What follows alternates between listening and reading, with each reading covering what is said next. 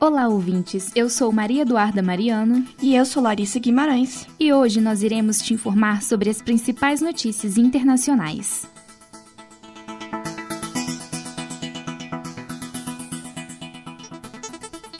Internacional. E para iniciar mais um QG da PUC, confira os destaques dessa edição. A 27ª COP começou e o Brasil assume destaque nas discussões ambientais. O planeta Terra atingirá a marca de 8 bilhões de habitantes ainda nesta semana. Cruzeiro de luxo registra cerca de 800 casos de Covid-19 em sua embarcação. Evento de música é cancelado devido ao clima chuvoso no Chile. Explosão em Istambul, na Turquia, deixa seis mortos e 53 feridos neste último domingo. O Irã tem a primeira condenação à morte por onda de protestos. COP27 começa com alarmismo climático e liderança do Brasil em pauta. A 27ª Conferência da Organização das Nações Unidas sobre Mudanças Climáticas começou no domingo, 6 de novembro, no Egito, com expectativas geradas a partir dos resultados do relatório disponibilizado pelo painel intergovernamental sobre mudanças climáticas, divulgado em fevereiro deste ano.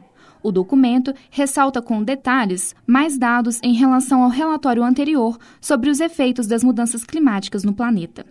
O grande evento anual da ONU desta vez terá destaque para a África, decisão tomada pelo, pelo Egito, país anfitrião, que quer dar voz às reivindicações do continente, entre elas, mais ajuda para adaptação ao impacto ecológico e as medidas colaterais, como um perdão à dívida externa.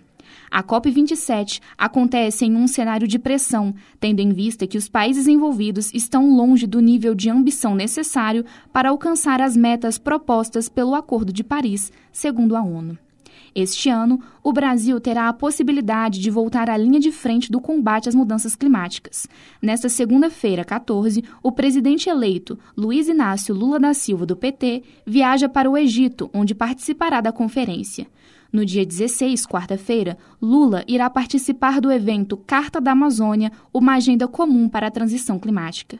Estarão presentes também alguns governadores da Amazônia Legal, como Valdez Góes, do Amapá, Gladson Camille, do Acre, Mauro Mendes, do Mato Grosso, Helder Barbalho, do Pará, Vanderli Barbosa, do Tocantins e Marcos Rocha, de Rondônia.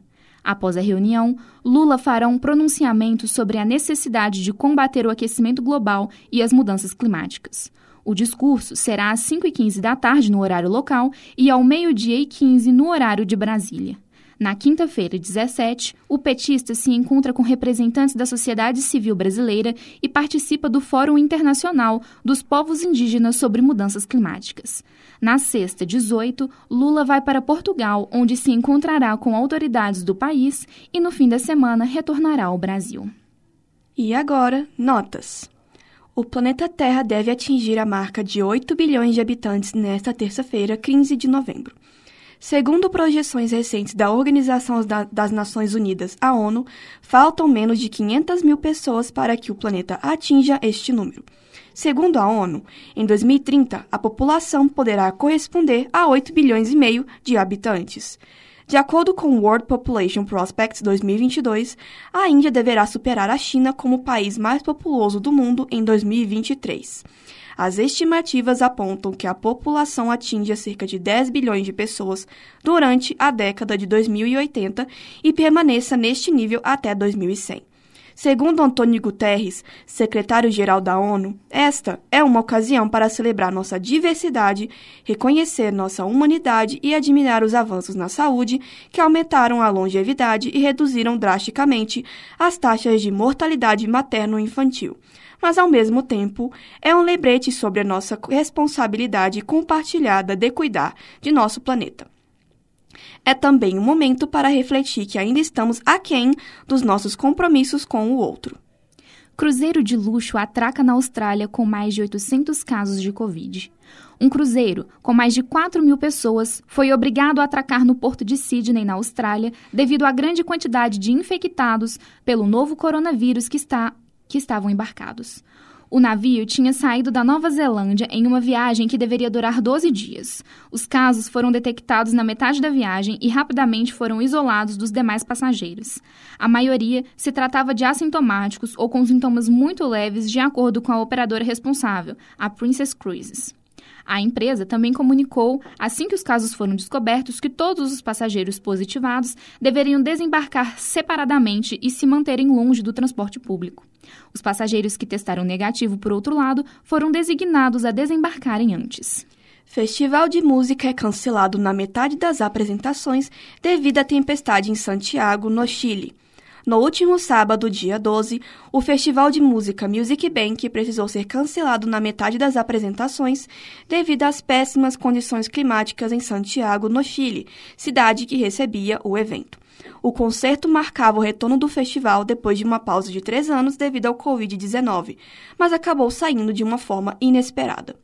A edição de 2022 reunia grandes nomes do cenário do K-pop como NCT Dream, Stacey, ATEEZ, TXT, The Boys e The Idol.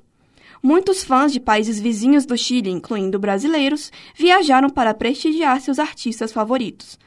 Com uma multidão de cerca de 50 mil pessoas no espaço, o evento já começou com problemas. Alguns fãs afirmaram através das redes sociais que em determinadas sessões do estádio era muito difícil ver o palco e os telões, além da chuva que também atrapalhava a visão.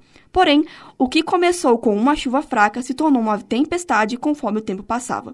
Foi na terceira apresentação do dia do grupo de Idol que ficou impossível prosseguir o evento sem uma pausa.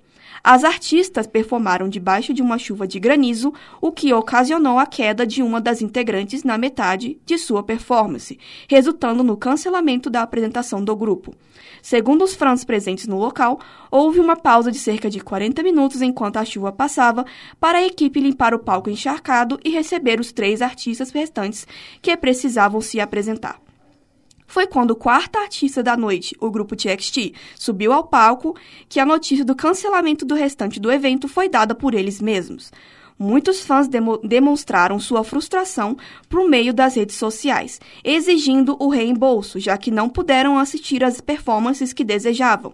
A Noix Entertainment, empresa responsável pelo evento, pediu perdão aos fãs através de uma postagem no Instagram horas mais tarde, mas até o momento não expressou se vão reembolsar o valor correspondente ao ingresso. Explosão em Istambul, na Turquia, deixa seis mortos e 53 feridos neste último domingo. Uma explosão na movimentada Avenida Istiklal, em Istambul, deixou ao menos seis mortos e 53 feridos neste domingo 13, segundo o presidente da Turquia, Tayyip Erdogan. O presidente afirmou que um ataque hediondo foi causado por uma bomba, como foi possível ver nas imagens divulgadas nas redes sociais. Ergon também prometeu que aqueles que empreenderam o terrorismo contra o país falhariam. Em entrevista à imprensa, o vice-presidente turco, Fuat Oktay, afirmou que trata-se de um ataque terrorista. Segundo ele, a suspeita é de que uma mulher-bomba tenha causado a explosão. Até então, o ataque deixou 81 feridos e 6 mortos. Protestos no Irã levam à primeira condenação de morte e onda de prisões. Um tribunal de Teheran condenou neste domingo 13 a morte de uma pessoa acusada de participar dos distúrbios. É a primeira sentença desse tipo desde o início da onda de manifestações no país, informou a agência Mizan Online da autoridade judicial. Nenhuma informação sobre a identidade do caso foi divulgada. De acordo com o veredito, a pessoa foi declarada inimiga de Deus e culpada de incendiar um prédio do governo, além de perturbar a ordem pública, reunir-se e conspirar para cometer um crime contra a segurança nacional. Outro tribunal da capital condenou cinco pessoas apenas entre, de entre 5 e 10 anos de prisão por reunir-se e conspirar para cometer um crime contra a segurança nacional e alterar a ordem pública. O Irã vive uma onda de violência desde que Massa Amini, uma jovem curdo-iraniana de 22 anos, morreu sob custódia policial em setembro do ano passado. Ela foi presa pela polícia da moralidade pelo uso incorreto do véu.